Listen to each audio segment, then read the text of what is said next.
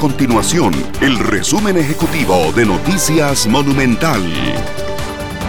Hola, mi nombre es Fernanda Romero y estas son las informaciones más importantes del día en Noticias Monumental.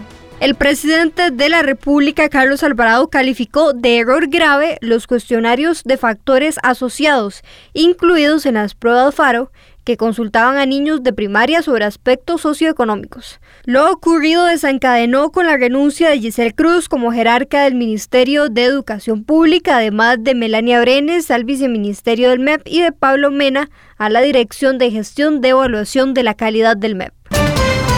Fernando Cruz, presidente de la Corte Suprema de Justicia, admitió que envió un mensaje deseando lo mejor al alcalde de San José, Johnny Araya, a pocos días de que el líder municipal, hoy detenido por el caso Diamante, enfrentara un juicio en febrero de este año por eventual tráfico de influencias del cual fue sobreseído por el Tribunal Penal del Segundo Circuito Judicial de San José.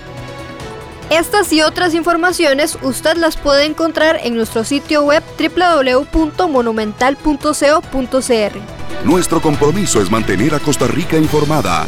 Esto fue el resumen ejecutivo de Noticias Monumental.